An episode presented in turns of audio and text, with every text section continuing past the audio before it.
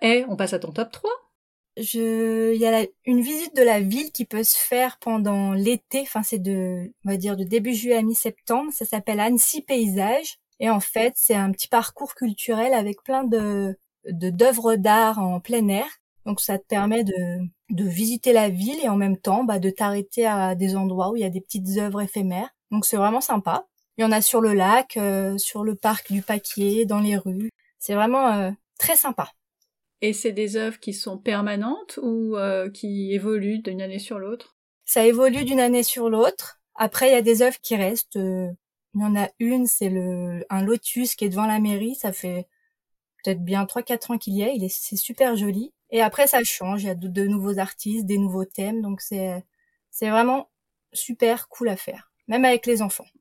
Et ça, c'est une visite que tu fais tout seul, euh, enfin en famille Ouais, tout ou seul. euh, pas besoin de guide.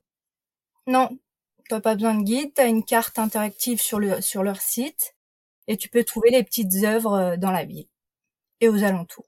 Et est-ce que c'est en mode chasse au trésor ou c'est juste tu vas d'un point à un autre Non, c'est en mode euh, petit chemin culturel, euh, tu suis un peu... euh, Tu suis euh, le Ton- plan et t'arrives où tu aux, veux aux aller, œuvres. ouais. Ok. Et est-ce qu'il y a des euh, explications euh, des œuvres au pied des œuvres ou sur le plan Ouais, c'est vraiment comme un petit musée en Ah, plein trop air. bien, génial. C'est une autre façon de visiter la ville. Voilà, avec un petit côté artistique et culturel. Mais oui, carrément. Et surtout si ça évolue, ben, quand on y retourne, ben, on en voit d'autres, donc ça c'est chouette. C'est ça. Ok. Bon, bah top 4 alors.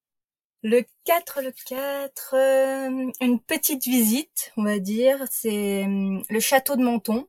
Donc c'est pas vraiment Annecy même, mais c'est autour, c'est les petits villages autour et c'est le, le château de Menton. Donc il y en a, ils disent que ça aurait euh, inspiré le, le créateur de Disney Ah, intéressant.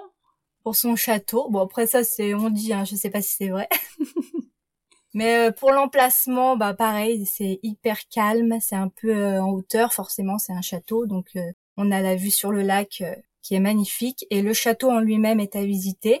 Pas tout parce que ça appartient à, à une famille encore, c'est privé, mais il y a des salles que tu peux visiter et c'est vraiment très joli. Pareil, c'est un peu un côté euh, Mmh. historique, culturel et puis les enfants souvent aiment bien les châteaux donc euh, ils sont contents. Bah ouais, ça fait rêver. J'imagine que l'entrée est payante.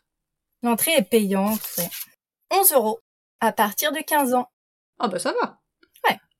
Donc ça veut dire que c'est gratuit pour euh, les moins de 15 ans Non, 6 euros. 6 euros à partir de 5 ans, donc ça.